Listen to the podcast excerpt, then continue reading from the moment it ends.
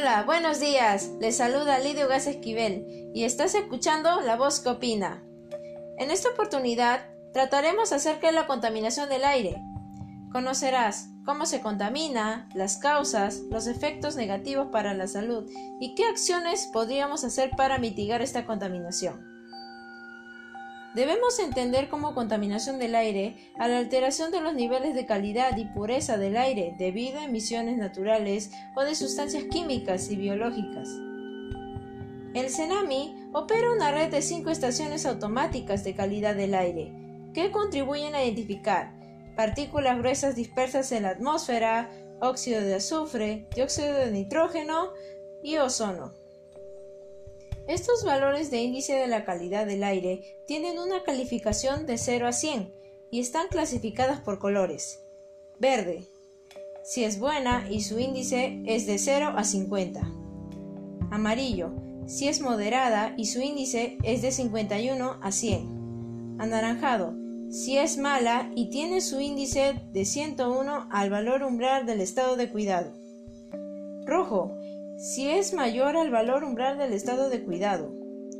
Entre los distritos más contaminados tenemos a San Juan del Lurigancho, Villa María del Triunfo, Caraballo y Ventanilla. Asimismo, y entre las causas que ocasiona esta situación, se encuentra la contaminación por la combustión de hidrocarburos como la gasolina, el gas y diésel de los automotores.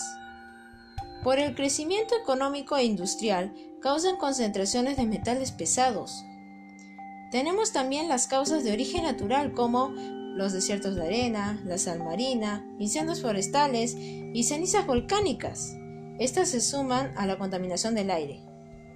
Y por último, las causadas por el hombre, cuando usamos leña para cocinar o quemamos basura, cuando usamos productos químicos irritantes como las pinturas, productos de limpieza y cuando fumamos.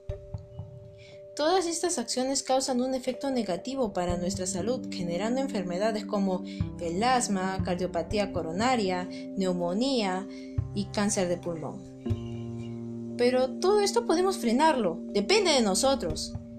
Entre las acciones que podríamos realizar para mitigarlo tenemos Reducir nuestros desechos en casa reciclando. Esto ayudará a evitar la explotación de recursos naturales y los métodos de su extracción. Además, reduciría la cantidad de basura destinada a los rellenos sanitarios. Mantener nuestras casas limpias y ventiladas para evitar el polvo, gérmenes y hongos que se forman por la humedad. Transportarnos en bicicleta, así nos fortaleceremos físicamente, además que ayudamos a la conservación del medio ambiente. Realizar actividad física para contrarrestar los efectos contaminantes para la salud. Esto quiere decir que cuando hacemos actividad física mejoramos la absorción de oxígeno. Cuando el aire entra en los pulmones, mejora la capacidad de transporte de oxígeno en la sangre. Mejora la eliminación de desechos provenientes de la actividad celular como el dióxido de carbono. Sembrar plantas, porque éstas captan el dióxido de carbono y liberan el oxígeno que nosotros respiramos. Con todo lo mencionado, estoy segura que tú tomarás conciencia de esta situación y desde hoy empezarás a realizar estas acciones para mitigarla y mejorar el aire que nos rodea nuestro medio ambiente y por supuesto para mejorar nuestra salud. Gracias por permitirme llegar a ti y nos encontraremos la próxima semana. Y no te olvides que conocer la verdad de las cosas es el inicio del verdadero cambio. ¡Chao!